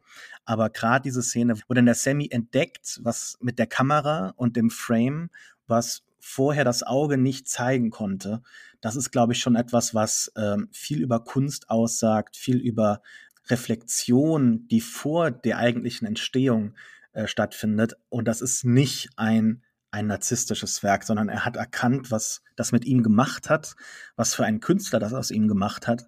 Und ähm, wie, wie Michaela eben gesagt hat, man muss ja über sich selber erzählen und deshalb ist es kein narzisstisches Werk, das glaube ich nicht ich muss sagen, ich hatte auch, glaube ich, eher Freude mit diesem Film. Kunst ist so gefährlich wie das Maul eines Löwen, sein etwas verschrobener Onkel, der auch äh, nominiert war, also nicht sein Onkel selbst, sondern die Rolle Onkel Boris, gespielt von Judd Hirsch, sagt das. Und ich finde, glaube ich, das schon eines der reizvollsten Aspekte des Ganzen. Da ist jemand, der Nationalmythologie geschafft hat, der definitiv Erzählungen dieses Landes mitgeprägt hat, so wie vielleicht vorher Leute wie John Ford, der ja auch im Film auftaucht. Also jemand, der Amerika davon erzählt, was es ist, was es sein könnte, irgendwo immer dazwischen, der auf jeden Fall mit denen korrespondiert und die Träume mitformt, so wie kaum ein anderer und der hat schon auch eine gewisse Skepsis dem gegenüber. Während der wie in einem Film wie Ready Player One vielleicht noch ein bisschen zu unkritisch ist, ist hier schon auch irgendwie viel Fallhöhe, viel Schmerz im Schauen und die Macht des Blicks, die tatsächlich bei äh, Sascha ja gerade schon anklang, wird sehr ernst genommen. Und das ist für mich definitiv einer der besten Steven Spielberg-Filme seit langem. Das wird nie mein Lieblingsregisseur werden. Ich werde immer bestimmte Probleme mit ihm haben, aber das ist schon ein definitiv interessanterer Film, als ich dachte zumal mir gerade dieses Genre ähm, des Hollywoods erzählt von sich selbst. Wisst ihr noch damals, wie toll Filme war? Hier Singing in the Rain oder so, wie zum Beispiel Babylon von dem furchtbaren Damien Chazelle oder so. Oder noch schlimmer Empire of Light von dem völlig egalen Sam Mendes. Da war das hier nun definitiv der beste Film über Filme dieser Saison. Alex, wie ging's denn dir mit dem Film? Ich fand wirklich auch bemerkenswert, wie selbstbewusst der Film so in doppelter Hinsicht ist. Also äh, das ist schon ähm, wirklich irgendwie ein Kunstgriff, finde ich. Gleichzeitig sehr ähm, selbstbewusst im Sinne von sich seiner selbstbewusst. Ja, also ähm, er weiß, was er da tut. Ich meine, die letzte Einstellung des Films macht das dann ganz besonders klar, ähm, dass er das durchaus sich selbst auch da kritisch betrachtet. Aber trotzdem ist Spielberg halt ein selbstbewusster Erzähler. Also er weiß genau, was er da erzählen will und macht das auch nach Lehrbuch. Und ich musste da sehr an diesen Video-Essay von vor 100 Jahren denken über das Spielberg-Face. Das ist ja sozusagen eine so dieser Punchline-Philosophien, die sozusagen im Internet dann so hochgekommen sind. Und dass, äh, dass das Spielberg ja besonders gerne macht, und das macht er ja auch in diesem Film wieder, dass er statt das ähm, Interessante zu zeigen, zeigt er nur die Reaktion der Leute darauf, wie sie dann irgendwie so mit offenem Mund und offenen Augen irgendwie äh, darauf blicken. Und äh, in diesem Video-Essay, ich weiß gar nicht mehr, war der von Every Frame a Painting? Kann mir da noch mal jemand helfen, wenn das noch jemand weiß? Nein, von, von Kevin B. Lee. Ah, der war von Kevin B. Lee, na, noch besser sogar in dem Fall. ähm, da da geht es ja auch schon darum, dass da, da hat er auch gesagt, ähm, aber ein Filmemacher hat es geschafft, das Spielberg-Face irgendwie zu subverten und das war Steven Spielberg. Und äh, so kam ich mir in diesem Film eigentlich die ganze Zeit vor. Also ähm, er will diese Geschichte erzählen über sich und über seine Familie und macht aber die ganze Zeit dabei klar, dass er ähm, weiß, wie schwierig das und wie problematisch das auch ist, ähm, sein eigenes Leben so zu fiktionalisieren und auch diese Mythologisierung des Filmemachens so zu zeigen, ja, also so als eben so wie, wie Filme Magie erschaffen oder ähm, Menschen verändern können und so das fand ich schon recht bemerkenswert, einfach in seiner Summe über diese gesamte Länge des Films. Ja, das finde ich total. Also Steven Spielberg ist schon auch immer ein komplexerer Filmemacher, als ihm seine größten Feinde vielleicht äh, vorwerfen. Also ich finde, das ist natürlich jemand, der hat wahnsinnig viel auch im Kino vielleicht in eine fragwürdige Richtung gelenkt, der hat auch grauenhafte Epigonen, aber das heißt nicht, dass er nicht viel Spannendes geschafft hat. Und hier diese Unmittelbarkeit der Erfahrung zu sagen, okay, ich sehe den Zug, der entgleist und ich möchte das zu Hause nachstellen. Das Kino ist auch immer Schockwirkung, das Kino ist auch immer Schmerz und das andere und das Negative. Das ist ja auch etwas, das in diesem Film so ein bisschen mitspielt. Das Kino kann aus jemandem einen Idioten und einen Helden machen, wie wir bei dieser Abschlussball-Szene sehen. Das Kino ist was Übergriffiges, das Leben formt oder das halt tatsächlich realweltlichen Schaden anrichtet an Beziehungen, weil man in den Bildern wie vielleicht irgendwie in Blow-Up oder so etwas entdeckt, das eigentlich verborgen war. Ich meine, das haben wir auch bei Byung-Chul Han, der kurz bei Walter Benjamin über das ähm, visuelle Unbewusste, das halt vielleicht Kameras hervorbringen können, Gesten, Erfahrungen, das äh, vor dem Denken liegende, dass das Kino eben nach oben bringen kann. Und das klingt eben in diesem Film auch mit. Dieser Idee des Schocks, des Schreckens, das scheint mir total essentiell für Steven Spielbergs Kino. Nicht nur, weil er mit Filmen wie zum Beispiel halt Der Weiße Hai angefangen hat, sondern weil selbst in seinen größten, buntesten und Familienunterhaltungen schockierende Gewalt ist. Also wer erinnert sich nicht an irgendwie das, was mit Herzen passiert in Tempel des Todes, einer der Filme, die dafür gesagt hat, dass das PG-13-Rating in den USA eingeführt worden ist und man nicht einfach mit Kindern in alles gehen konnte. Und diese Ambivalenz gegenüber sich selbst, die in diesem Film mitschwingt, ist schon einfach sehr faszinierend. Wie fandet ihr diese Mutterfigur trotz allem? Weil Mütter sind bei Spielberg ja auch immer schon so ein Thema gewesen. Ich fand äh, das also erstmal hat Michelle Williams, äh, um es wie Gen Z auszudrücken, ihre komplette Actussi äh, in diese Performance reingesteckt. ähm, es war wirklich unfassbar äh, und war richtig gut. Also allein äh, eine der Schlüsselszenen, ähm, wo sie äh, zusammen in, also wo sie sich den Film anschaut, den ihr Sohn für sie geschnitten hat, um ihr zu beschreiben, warum er so sauer auf sie ist. Diese ganze Szene und auch mit ähm, Gabriel Labelle, heißt, heißt er, glaube ich, einfach sehr gut geschrieben und auch performt, äh, hat mich auch zu Tränen gerührt.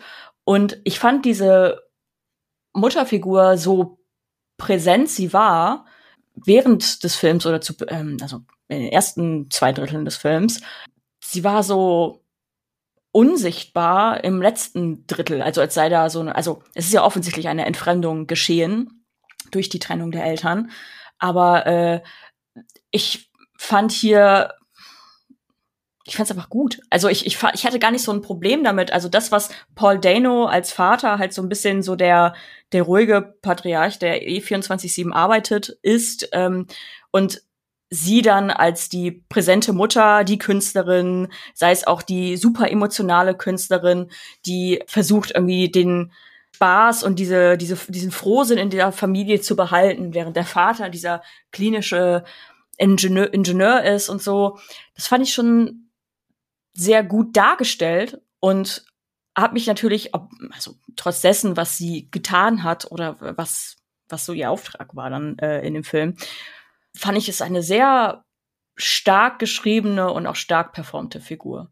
Ich glaube, man muss sich ja auch einfach so ein bisschen den Prozess, der da passiert ist, vor Augen führen. Einfach die Tatsache, wir denken an sowas wie unheimliche Begegnung der dritte Art, der dritten Art, wo ähm, sowas wie die Terry Gar-Figur, äh, Ronnie Neary, ja irgendwann eher verschwindet. Also dass ja wirklich eher so Hindernisse sind in diesem Auflösungsprozess.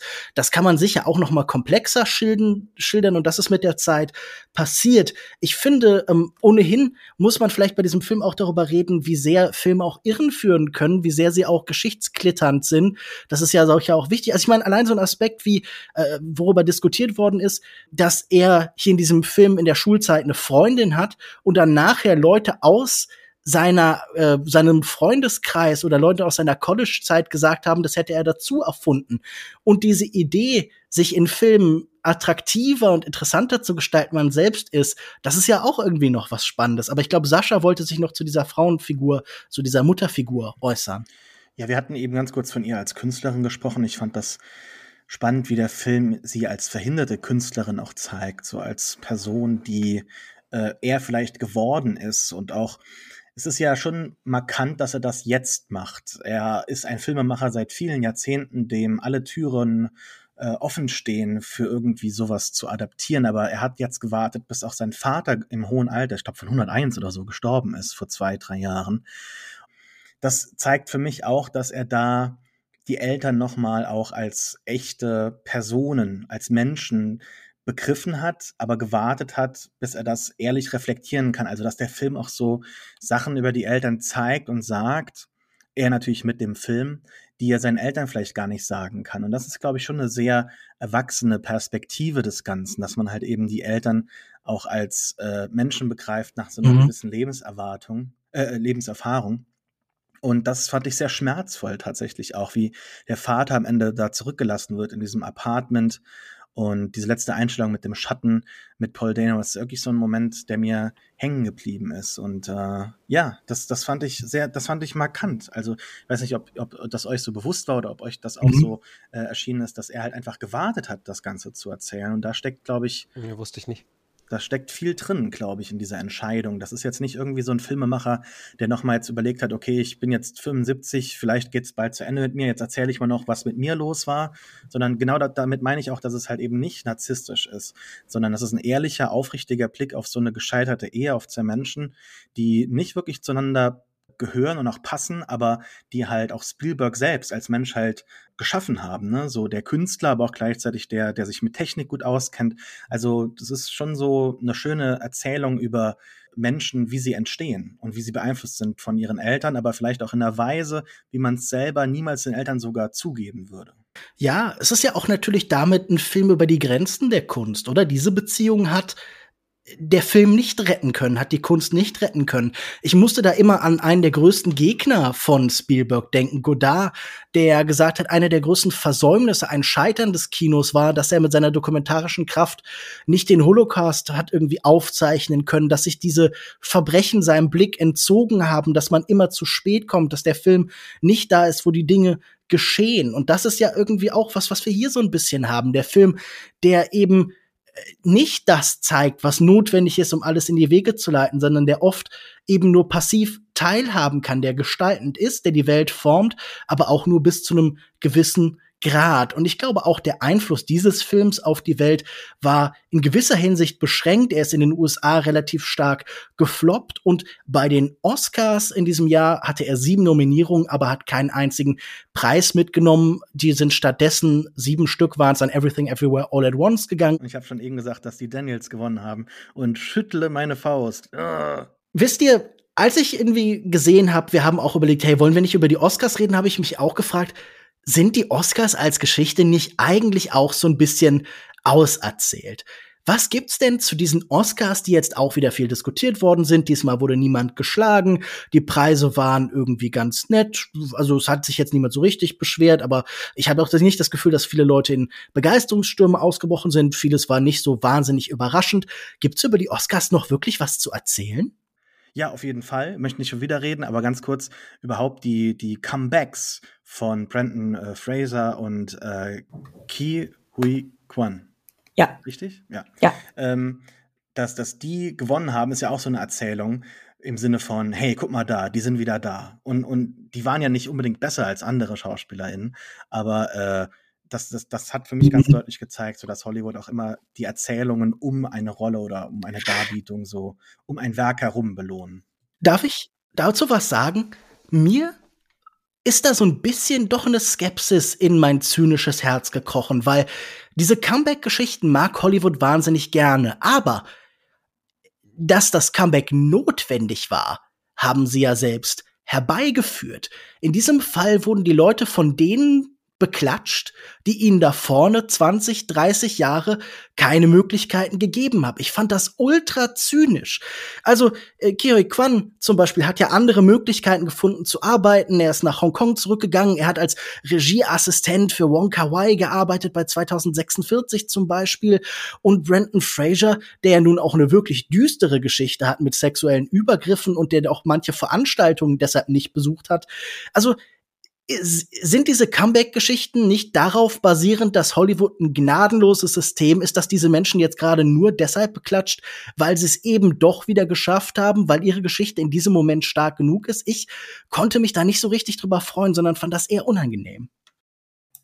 Ja, es war so ein bisschen dieses Jahr die Veranstaltung der ähm, Underdogs in Anführungszeichen, also die vermeintlichen, wie du es schon sagst, Lukas dass natürlich so Erfolge für ähm, Everything Everywhere All at Once zu feiern sind, steht ja außer Frage, weil eben das System Hollywood sie zuvor halt eben diese Geschichten und diese Narrativen, Narrationen ähm, ignoriert hat und ähm, ja sogar unterdrückt hat. Und dass es nun eben all diese Preise gibt für eben diese Art von Geschichtenerzählung, beziehungsweise auch diese Geschichten, die erzählt werden um diese Kulturkreise, ist ja schon sehr wichtig. Aber da stimme ich dir zu, Lukas, es hat natürlich einen bitteren Beigeschmack, dass es jetzt so eine Art es fühlt sich so ein bisschen an wie, ja, okay, jetzt wollen wir es mal richtig machen dieses Jahr und jetzt wollen wir die Leute endlich mal wertschätzen, so weil sie gehören ja wertgeschätzt ähm, zum Leidwesen dann von so ähm, Steven Spielbergs, die ihr komplettes Herz und ihr Kindheitstrauma aus äh, ausgebreitet haben für for all for everyone to see. Ähm, es ist dann halt so. Ich finde aber, dass Hollywood so weitermachen sollte und dass es nicht nur Lippenbekenntnisse sein sollen. Also nicht so ein One for them, one for us quasi. Und dann im nächsten, nächstes Jahr wird dann wieder, keine Ahnung, der nächste Idiot, der irgendeine Hollywood- oder Popgröße ähm, imitiert für ein Biopic, dann geehrt mit 4000 Preisen, weil er ja so gut gelipsingt hat oder so. Also das sind so diese, ja, aber das sind ja all diese, ähm, diese, diese Waagschalen, die immer, sich jedes Jahr hin und her bewegen. So, du hast den, ja. das eine Mal hast du halt, dass jemand einen Oscar kriegt fürs Lip-Sinken äh, in Bohemian Rhapsody. Und jetzt hast du Austin Butler, der dachte, der kriegt jetzt seinen Oscar, der angeblich literally seine, seine Stimme einfach verkackt hat damit. Und äh, er bekommt zum Glück nichts. Na, vor allen Dingen, der nicht mehr aus der Elvis-Stimme rauskommt, oder? Das war doch das Angeblich, Problem. Also er ja. kommt nicht mehr aus diesem Akzent raus, war die Erzählung da. Ja. Ja, und es ist das Peinlichste, was ich je in meinem fucking Leben gehört habe. du, du glaubst diese These nicht?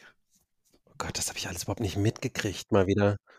Ich weiß nicht. Also ich finde es halt so krass lächerlich, So, also ich find's so lächerlich. Ich meine, angeblich hat ja sein Vocal Coach, mit dem er gearbeitet hat, gesagt, das wäre possible, dass das so wäre. Aber to be honest, nein, es ist ein Marketing-Ploy und ich sage, in fünf Jahren hat er wieder eine normale Stimme. Aber ähm, da sind wir weit davon weg, aber ich finde halt eben genau diese Nebenkriegsschauplätze zu den Oscars, finde ich äh, da manchmal ein bisschen amüsanter. Also das, was äh, SchauspielerInnen tun, um dann vielleicht von der Academy äh, was zu bekommen und was dann dabei rumkommt. So. Michelle Yeoh hat ja auch versucht, eine Erzählung zu kreieren, um den Oscar zu bekommen. Vielleicht sogar erfolgreich. Ne? Sie hat ja auf Instagram was so ein Zitat gepostet, ich glaube aus der Vanity Fair, was so guter Red so war, so im Sinne von ähm, Kate Blanchett hat schon zwei Oscars gewonnen und es wäre jetzt ja an der Zeit, wenn man dann stattdessen jetzt mal, wenn schon eine asiatisch stammende äh, Schauspielerin hier nominiert ist, dass man die auch dann eher äh, belohnt, als jetzt nochmal dann Kate Blanchett mit dem dritten. Ja, ja, da, es, es gab ja. ja verschiedene kleine Skandale, oder? Ich meine, Andrea Rice-Borrow hat mit ihrer To Leslie-Kampagne ja auch für hochgezogene Augenbrauen gesorgt. Es gab hier diverse Hintergrundkampagnen und äh, man hat das Gefühl, der Spirit von Harvey Weinstein ist doch noch irgendwie lebendiger, als man das gerne mhm. hätte. Ähm, habt ihr die Veranstaltung geschaut oder war ich der Einzige, der mir wie blöd die Nacht um die Ohren geschlagen hat? Wahrscheinlich schon, oder? Ihr seid nicht. Wir haben sogar geschrieben in der Nacht, Lukas. Stimmt, ja. Sorry, Sascha. Ich habe an diese Nacht keine Erinnerung. Ich habe diesmal wirklich nicht mal hinterher, habe ich sonst, habe ich häufig hinterher ähm, mir irgendwie mal so das Opening auf YouTube angeschaut oder sowas, aber diesmal habe ich wirklich, glaube ich, gar kein Bewegtbild von dieser ganzen Verleihung konsumiert. Ich habe auch nicht Lady Gagas tollen Auftritt gesehen und so weiter. Für mich, oh. ähm, ich hatte einfach zu viel, ich hatte Schlimm. einfach zu viel Stress in der Zeit, aber für mich war die größte Dissonanz, ehrlich gesagt, dass ich Everything, Everywhere, All at Once so einen Film fand, den ich so okay fand, ähm, so ganz gut und irgendwie auch auf die eine oder Art, äh, andere Art interessant, aber definitiv halt nicht so diesen mega Hype, den dieser Film ähm, im Laufe des Jahres entfacht hat, verstehen konnte. Und deswegen waren mir diese Oscars auch alle so ein bisschen egal, glaube ich, die der halt gekriegt hat. Hm. Also ich bin natürlich auch bei diesem Film nicht ganz unbefangen. Ich fand den auch so okay bis eher schlecht. Ich war kein Fan. Es gibt eine Cut-Sendung. Und ich muss sagen, das Interessante an dem Film fand ich, wie sehr der als Identitätsangebot verstanden worden ist. Ich habe, glaube ich, in den letzten Jahren über keinen Film so boshafte und enttäuschte Nachrichten bekommen, wie über diesen, den wir halt irgendwie nicht so positiv besprochen hatten zu dritt im Podcast. Und da gab es echt richtig zornige Nachrichten, bis hin zu einem, ich weiß nicht, ob ihr das auf Twitter mitbekommen habt, wo uns äh, eine nicht genannte Person 2,50 Euro überwiesen hat nach dem Oscarsieg des Films und gesagt hat, kauft euch dafür Taschentücher für die Wuttränen, ihr Trottel.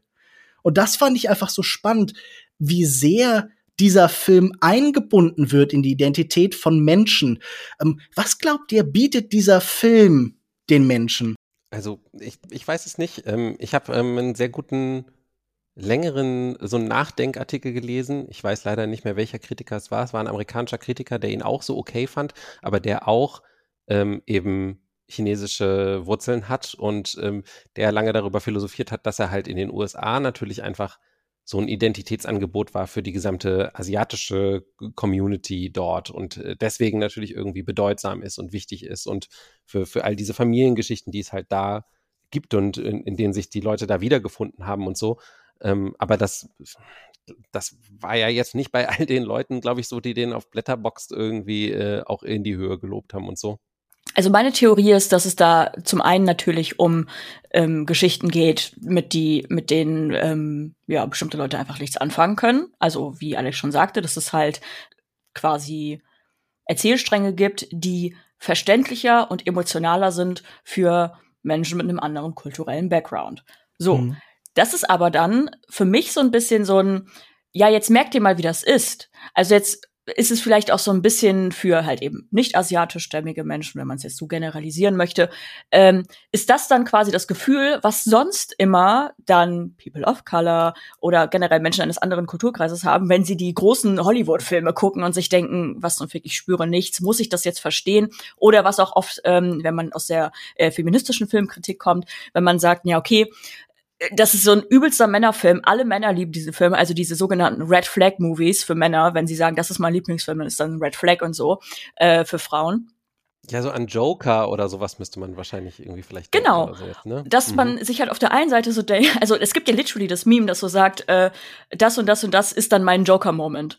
Und ähm, mhm. ich glaube einfach, dass es jetzt für viele nicht-asiatische Menschen einfach deren Joker, also beziehungsweise deren ähm, Moment ist, wo sie nicht Teil der Erzählung sind, der Narrative, und dass sie ähm, nicht Teil des Witzes oder des Inside-Jokes, in Anführungszeichen, das ist ja kein Joke, der Film, aber plus, das ist eine zweite Theorie, die noch mit reinspielt, ist, dass eine, dass die Art, wie dieser Film erzählt wird, ist ja, ähm, ich sag mal, sehr außergewöhnlich, extravagant, um hm. so zu nennen. Und ich Aber glaube auch, das? das also ist er nicht ja. gerade der Teil der Erzählstandard? Sind das diese Multiversen nicht gerade überall, selbst irgendwie bei Marvel und Doctor Strange und so? Nein, aber ich meine so Sachen wie Wurstfinger oder so ein Scheiß. Also, mhm. dass ähm, eben diese Art von ähm, Skurrilität oder dieses, diese Art von Abstraktheit, nenne ich es jetzt einfach mal, für viele äh, Menschen auch nicht greifbar ist und die sich dann denken, hä, was soll das Scheiß, das check ich nicht.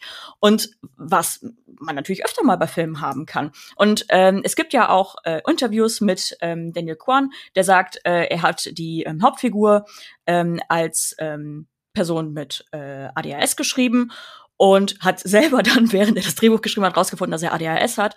Und äh, da hat man dann wieder, okay, wenn vielleicht ich sag mal, neurotypischere Menschen diesen Film gucken, der vielleicht eine neurodivergentere Art und Weise hat, eine Geschichte zu erzählen, äh, dann stürzt es ja auch erstmal auf Ablehnung. Und es ist so, hä, was soll die Scheiße? Das verstehe ich nicht. Was soll das? Und ich glaube, deswegen polarisiert der Film so sehr, weil es da so viele Aspekte gibt, die vielleicht sehr spezifisch für den Erfahrungsschatz äh, der einen ist und so unbrauchbar für den Erfahrungsschatz anderer. Ich sehe diese Skurrilität nicht. Also ja, im Einzelfall, aber dann gibt es die ja so massenweise im Film, wo man überschüttet wird, dass es auch irgendwie alles an Bedeutung verliert für mich. Weil das hat so eine Reddit-artige Randomness. Also so lol, so random. Ja, so diese Monkey Cheese-Epoche, wenn man sich da noch dran erinnert, als Randomness so das große Ding im Internet war. Ja, genau. Oder irgendwie so, ha, jetzt, jetzt, jetzt hat nur noch gefehlt, dass er gleich irgendwie Bacon irgendwie. Space Pirates, Ninjas das ist, es hat mich, hat mich irgendwie sehr genervt. Also ich habe das nicht da drin gesehen, weil wenn alles möglich ist, auch dann durch dieses Multiversum ähm, äh, als, als Grundstruktur in der Erzählung und dann halt eben diese ADHS äh, äh, ja, View, diese, diesen, diesen mangelnden Fokus, sage ich mal, der länger sich, sich auf eine Sache bezieht, äh, dann, dann dann wird so sprunghaft, dass auch für mich alles an Bedeutung verliert und alles so entwurzelt. Und da wären wir ja wieder so ein bisschen bei, bei unserer ersten, bei unserer ersten Krise. Also ich finde das schon ähm, ganz interessant, dass man die beiden Werke miteinander gut vergleichen könnte. Und ich würde gern äh, wissen, was, was Han über, über, über diesen Film sagen würde und denkt, weil er ja auch asiatischstämmig ist. Also das wäre schon, wäre schon ganz, ganz spannend. Man kann auf jeden Fall sicher sein, das Buch wird wahrscheinlich bald erscheinen. Er ist ja ein Vielschreiber und seine Herangehensweise, sein aphoristisches Werk kann ja eigentlich jedes Thema bearbeiten. Mal sehen, was als nächstes erscheint. Justin Chang war es übrigens, wollte ich noch kurz nachreichen. Was mich ja noch interessieren würde, ähm, äh, Kulturindustrie hatte ja auch immer so diese geheime Submission, Alex mehr über ähm, Hip-Hop ähm, zu lehren. Und ähm, ich habe jetzt im letzten Monat ja mitgekriegt, dass die Anfänge des Hip-Hop in Deutschland in, aus Heidelberg ähm, stammen und dass sie jetzt auch in ähm, immaterielle UNESCO-Weltkulturerbe aufgenommen wurde.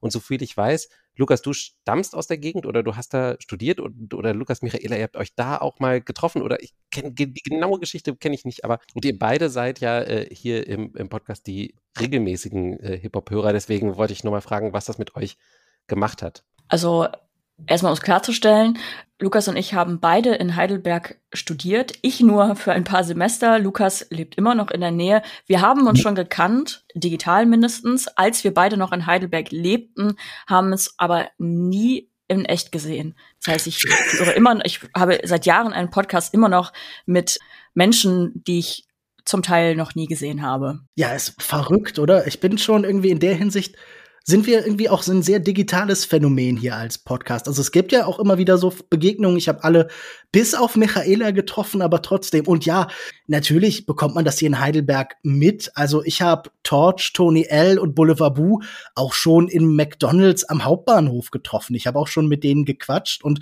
die Stieber Twins oder ein Stieber Twin zum Beispiel hat auch immer noch in der unteren Straße seinen Laden und würde ich irgendwie auf Skaterklamotten stehen, würde ich da auch mal hingehen oder so, aber das ist jetzt nicht so mein Thema. Und keine Ahnung, Boulevard Boo legt immer noch irgendwie in der Nachtschicht oder sowas auf. Das ist oft vielleicht so ein bisschen tragisch. Aber klar, das merkt man in Heidelberg total. Und seit Jahren ist ja auch dieses Hip-Hop-Archiv oder ein Museum in dieser Richtung geplant. Es gibt alle zehn Jahre diese großen Geburtstagskonzerte und man hat das Gefühl, Torch hat ja auch irgendwie in der Hinsicht eine komische Karriere, dass er halt ein großes Album gemacht hat und danach äh, davon lebt, dass er das halt irgendwie äh, weiter verwaltet und dass das irgendwie als Buch erscheint und immer wieder als äh, neue Alben. Und ich meine. Ich habe ein Interview mit ihm gehört, wo er gesagt hat, er gibt halt ganz viele Workshops und sowas seitdem und vermittelt das halt weiter an die nächste Generation. Das ist ja auch okay, each one teach one und so, ich weiß schon. Aber ich muss auch sagen, ich kann auch nicht anders, das als manchmal auch ein bisschen zu belächeln. Also der hat Wir waren mal Stars geschrieben vor so vielen Jahrzehnten. Äh, der hat das Ende seiner Karriere vor so langer Zeit gemacht, dass sich das irgendwie so ein bisschen anfühlt, als wäre das halt irgendwie so eine andere Welt. Aber äh, es war auch, glaube ich, so auf lange Sicht nicht so furchtbar einflussreich, bis auf daran halt irgendwie einen Stein gelegt zu haben, einen Grundstein. Ich möchte das nicht runterspielen, aber für mich hat das jetzt keine wahnsinnig große Bedeutung, so als etwas, das ich regelmäßig höre oder so halt irgendwie weder so Sachen wie Fremd im eigenen Land noch das Album selbst, aber ich finde das natürlich auch nicht schlimm. Und äh, irgendwie ja, mal sehen, wenn dann irgendwann das Heidelberger äh, Hip-Hop-Museum hier steht, gehe ich bestimmt auch mal hin. Ich bin, bin sehr gespannt. Ich habe keine Ahnung, wie es Michaela damit geht. Ich habe nicht so viel Meinung dazu. Ich find's äh, low-key witzig, aber natürlich Ehre wem Ehre gebührt. Hab da jetzt ehrlich gesagt auch nicht so Connections zu. Ich habe aber genug Leute in meinem Freundeskreis, die ähm, quasi im Kreis tanzen. Äh, deswegen. Ähm, ich habe nur als kleine Anekdote, ich habe mal Nike-Sneaker äh, bei einem der Stieber Twins gekauft. Der hat mich sehr nett beraten und ähm, hat mir auch gesagt, dass ich die auch gut mal in die Waschmaschine schmeißen kann, wenn die dreckig werden. Ich habe die immer noch und trage die, ähm, wenn ich einmal im Quartal ins Fitnessstudio gehe. Ja, also das Stieber Twins Album Fenster zum Hof höre ich auch immer noch ab und zu. Das ist schon auch nicht schlecht. Und ich meine hier, äh, da ist auf jeden Fall sehr viel lokaler Einschlag. Also man merkt ja, auf jeden Fall an stimmt. den Akzenten auch, dass, äh, dass sie definitiv nicht aus, den, aus Norddeutschland kommen oder sowas. Also es ist schon auf jeden Fall sehr mit dieser Region hier verbunden. Das kann man gar nicht anders sagen. Ansonsten äh, würde ich sagen, sind natürlich die großen Rapper aus Heidelberg eher so wie, keine Ahnung, Leute aus der Emmertsgrundpassage, Heidelberg oben sehen, könnt ihr gerne mal googeln auf YouTube, da gibt's definitiv musikalische Highlights. Ich fand es nur insofern interessant, auch so bei Diskussionen über Kanonisierung und sowas. Also Hip-Hop ist halt einfach überhaupt nicht meine Subkultur, deswegen kenne ich mich da wenig aus. Und ich hatte mit Sicherheit irgendwann schon mal von Advanced Chemistry gehört. Ähm, ich wusste, dass ich irgendwann mal ich glaube, ein Feature oder irgendwas gehört habe, wo es darum ging, dass ja in Deutschland quasi die Fantastischen Vier irgendwie so ähm, den, den Hip-Hop so oder den, den Rap ähm, irgendwie so groß gemacht haben und dass dabei sozusagen diese subkulturellen und, und, und vor allen Dingen halt auch schwarzen ähm, Ursprünge ja. des Hip-Hop in Deutschland damit so unsichtbar gemacht wurden und sowas. Aber es musste sozusagen jetzt ins Weltkulturerbe aufgenommen werden, damit ich diesen Song mal gehört habe, den ich richtig gut finde übrigens. Ähm, also Fremd im eigenen Land auch alleine einfach, weil man hört, wie halt damals noch ganz anders gesampelt wurde und so. Das passte dann wiederum sehr lustig dazu, dass halt jetzt die Della Soul Alben irgendwie endlich auf Streaming sind und so. Das irgendwie, deswegen wollte ich es mal ansprechen. Ähm, es hat doch manchmal auch was Gutes irgendwie, wenn Sachen irgendwie so kulturell kanonisiert werden, weil spätestens sich dann schließlich mal äh, irgendwie alle Kulturjournalisten sich mal damit ja. beschäftigen. Es ist natürlich gut, dass Leute jetzt auch den Namen Afrika Barbata hier in Deutschland kennen durch Torch oder sowas. Das ist, schadet schon nicht. Dann würde ich sagen, wie so oft endet die Geschichte noch mit neuen Empfehlungen aus allen verschiedenen Bereichen. Sascha, fang doch mal an. Was kannst du uns denn so empfehlen? Drei Sachen habe ich mitgebracht. Einmal bin ich total, ich weiß nicht wie, ich glaube über James Cameron, ich habe einen Avatar 2 Podcast gemacht zu Titanic-Videos gekommen auf YouTube. Ich habe da einen YouTube-Channel gefunden, der heißt Historic Travels, wo ein Schifffahrt-Begeisterter jedes einzelne Detail des Untergangs der Titanic und des Schiffs halt erzählt. Also alles, was man sich vorstellen könnte. Was passiert ist, aber auch What-Ifs und teilweise schön animiert sogar hat über Bilder, die mir wirklich Albträume bereitet haben. Also ich weiß nicht, ob euch das bewusst ist, dass zum Beispiel am Tag oder ähm, in der Nacht, wo die Titanic gesunken ist, es gar keinen Mond gab. Das heißt, es wäre, nachdem das Licht auf dem Schiff ausgegangen ist, stockfinster gewesen. Also es ist wahrscheinlich die schlechteste Nacht, wo überhaupt so ein Schiff sinken kann, überhaupt bei Nacht. Und äh, das finde ich sehr, sehr schön gemacht. Ich mag allgemein so Lore-Channels auf YouTube, die sich so einem Thema widmen und immer wieder alles so aufs Kleinste abgefragt wird. Und dann hätte ich noch zwei kleine Themen. Jaguar Sun, ein Dream Pop Artist, den ich schon mehrfach hier zitiert habe und empfohlen habe, hat ein äh, eine Audio Tree Live Session rausgebracht, die mir sehr gut gefallen hat. Und dann ein weiteres Live-Album, das rausgekommen ist von der Band Black Country New Road. Hat mir sehr gut gefallen, insbesondere auch, weil die Band jetzt einige Hindernisse in ihrer Karriere äh, vor kurzem im letzten Jahr ähm, überwunden hat. Der Leadsänger ist nämlich einfach, ich glaube, kurz nach Album-Release und vor der Tour einfach aus der Band gegangen. Und die haben sich gesagt, ja, okay, dann machen wir einfach weiter und äh, touren auch dann weiter und singen einfach alle selbst. Und jeder hat das übernommen und das fand ich so äh, einen schönen Moment, der so gezeigt hat, wie das, glaube ich, ist, in so einer Band zu sein. So dieses Gemeinschaftsgefühl, das da gerettet wurde. Auf jeden Fall Black Country New Road das Album Live at Bush Hall ist äh, seit Freitag draußen und hat mir sehr gut. Monsieur Matzkeit, was haben Sie denn noch so auf Lager? Ich schlag auch den Bogen zurück zum Anfang. Ich möchte nämlich eine Kinderserie ausnahmsweise mal empfehlen. Und zwar nicht die, die ich auch in diesem Blogpost erwähne, nämlich äh, Spidey and His Amazing Friends. Die ist passabel, aber eigentlich auch ganz schön furchtbar, sondern eine, die mir empfohlen worden ist von einer Freundin, ähm, die ebenfalls auf Disney Plus abrufbar ist, aber aus Australien stammt und die heißt Bluey. Ich weiß nicht, ob jemand davon schon mal gehört hat.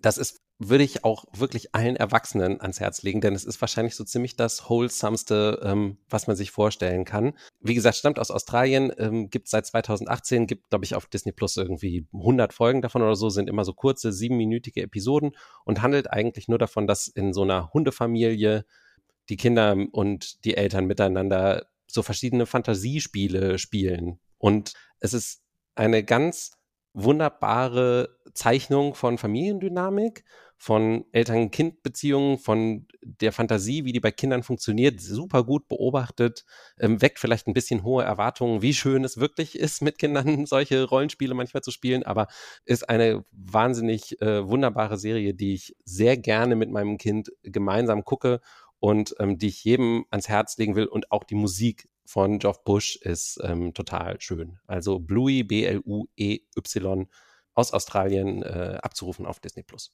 Frau Satori. Äh, meine Empfehlung ist wieder eine musikalische und dreht sich um die drei Musikerinnen Lucy Dacus, Julian Baker und Phoebe Bridgers.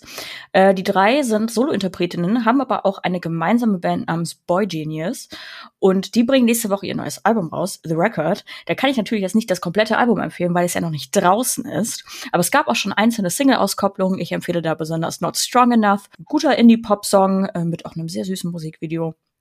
Und generell hört euch Boy Genius an, aber auch die Interpretinnen einzeln. Zugegebenermaßen, Julian Beck habe ich noch nicht so viel gehört. Ähm, ich halte immer nur zwei ähm, herzzerreißende Indie-Sängerinnen in meinem Leben aus gleichzeitig. Und momentan wird äh, diese Stelle in meinem Herzen komplett von Lucy Dacus und ähm, Phoebe Bridgers ausgefüllt. Was ich auch besonders empfehlen möchte und wo ich sehr gehypt war, war, dass Lucy Dacus, einer meiner absoluten Lieblingssongs, ist Night Shift von ihr. Der kam 2017, 2018, glaube ich, raus und ist ein Brett von einem Song, äh, natürlich absolut depressive, aber ähm, wundervoll und auch musikalisch fantastisch. Und sie hat jetzt, fünf Jahre später, nach Release dieses Songs, endlich ein Musikvideo dazu rausgebracht. Und darin finden sich auch einige Gastauftritte, die sind aber alle ähm, verkleidet in so Wizard of Oz äh, Verkleidungen. Aber das Video hat mich erneut äh, enorm emotional gemacht, weil dieser ganze Song, glaube ich, schon seit zwei oder drei Jahren immer wieder in meiner Spotify Best of des Jahres Liste ist, in auf zwar verschiedenen Platzierungen, aber er ist immer drauf. Und äh, also empfehle ich euch euch auch das Musikvideo Night Shift von Lucy Dacus. Ja, und wenn ihr irgendwie noch was braucht, einen coolen, soften Indie-Pop, um äh, euch die Zeit zu ähm, vertreiben, bis The Record von Boy Genius rauskommt nächste Woche, hört euch gerne auch noch mal Punisher von Phoebe Bridgers an. Ähm, habe ich letztens auf einer Zugfahrt gehört, die gleiche Zugfahrt, wo ich auch ähm, die Münzenfrau beobachtet habe. Und äh, es ist ein fantastisches Album von vorne bis hinten, aber besonders I Know the End, der letzte Song auf dem Album, killt mich immer wieder, weil der so viele Shifts in der äh, in dem Song selber hat. Am Ende wird nur noch geschrien und äh, das ist genau das, was ich manchmal brauche, vor allen Dingen auf einer Zugfahrt. Ich bin auch großer Phoebe Bridgers-Fan und ich wollte gerade vorschlagen, dass wir auch am Ende so schreien. ich, ich freue mich übrigens auch total auf The Record und es ist ganz lustig, wie du sagst, dass nur zwei Drittel irgendwie so die Aufmerksamkeit bekommen und man eine äh, der drei Sängerinnen irgendwie so außen vor hat. Bei mir ist es genau Lucy Dacus. Ich habe nämlich, ich bin großer Fan von Julian Baker gewesen. Die war ja so als, als allererste wirklich so äh, den, den Durchbruch hat sie gehabt und, und Phoebe kam dann dazu. Aber bei Lucy Dacus war auch immer so ein bisschen so das Gefühl, ich kann ja schon zwei von drei von euch. So, das finde ich ganz lustig, wie du es beschrieben hast. Komm übrigens zweimal nach Deutschland äh, jetzt demnächst. Ich würde gerne noch zwei Dinge empfehlen. Zum einen ein Buch, das neue Buch von Eric Vuillard. Das heißt, ein ehrenhafter Abgang. Eric Vuillard habe ich in diesem Podcast schon hier und da mal empfohlen. Er macht so gewaltige historische, poetische Abrisse, wo er gewaltige geschichtliche Prozesse in sehr kurzer Abfolge schildert. Also zum Beispiel die französische Revolution auf circa 100 Seiten oder den Krieg der Armen, die Geschichte um Münzer auf, glaube ich, irgendwie 60 oder so oder die gesamte Geschichte der Kolonialisierung des Kongos auch auf einer knapp dreistelligen Seitenzahl.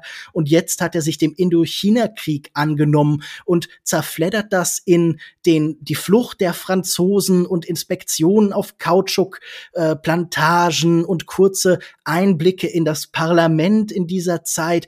Und das Ganze ist wahnsinnig clever und schön geschrieben und schnell und es springt auf tolle Weise vom total hochgestochen parfümierten zum vor die Füße spucken. Es hat ein Kritiker animiert, den Satz zu schreiben, man wünschte durchaus, der Autor hätte mit weniger Schaum vor dem Mund geschrieben weil in einem Satz äh, Henry Kissinger beleidigt wird mit dem Satz, wie lächerlich bist du doch mit deinem entspannten Lächeln, deiner allwissenden Miene, deiner berühmten Brille, durch die du doch nichts gesehen hast. Und da denke ich mir so, nein, Herr Oehler oder wer auch immer Sie sind, halten Sie die Klappe. Ich möchte mehr wahnsinnig wütende Literatur mit Schaum vorm Mund, die sabbert und geifert und die wahrscheinlich Tollwut hat. Und das bringt mich dann auch zu meiner zweiten Empfehlung, nämlich Scaring the Hose von JPEG Mafia und Danny Brown. Ein Collabo-Album, das wirklich wahnsinnig verschraubt und sprunghaft und wirr ist, das tausend Millionen kleine Facetten zusammenpuzzelt und an dem ich wahnsinnig viel Spaß habe. Das ist jetzt gerade erst erschienen. Äh, hört euch das unbedingt an. Das sind meine beiden Tipps. Ähm, und damit würde ich sagen, endet unsere Geschichte. Ihr könnt uns über die üblichen Kanäle erreichen, zum Beispiel auf Twitter unter @kultindustrie. Dort sind wir auch jeweils einzeln zu finden, zum Beispiel als @mihatori, das ist Michaela, als Alex Matzkeit, das ist äh, naja Alex Matzkeit, Reeft, das ist Sascha Brittner und Kinomensch, das bin ich. Hinterlasst uns gerne positive Kritiken, wo auch immer sie zu finden sind, Apple Music oder in der Podcast-App eures Vertrauens oder empfehlt uns euren Freunden, Feinden, erzählt die Geschichte von Kulturindustrie weiter, denn wir brauchen neue Geschichten, wie zum Beispiel diese hier. Hassspenden sind auch gerne gesehen. Ich wollte gerade sagen, auch mehr genau. als 2,50. Also wirklich, ja. da, da kann man auch mal ein bisschen das ist jetzt nicht unbedingt, ich scheiß dich zu mit meinem Yeld oder so. Also 2,50 ja. ist ja nix. Auch Side-Eye an Björn Han. Ich weiß, wir waren nicht so nett zu dir, aber wenn du möchtest, kannst du uns Hass gerne ähm, per PayPal schicken. Ey, Dicker, du hast irgendwie 26 Bücher. Du hast allein für diesen einen Verlag 13 geschrieben. Da muss doch ein bisschen was abgefallen sein. Das schieb mal rüber. Liebe Grüße, Dau. HDL. Jeder Podcast sollte damit enden, dass wir Philosophen um Kohle anbetteln. Tschüss. Ciao. Ciao. Tschüss.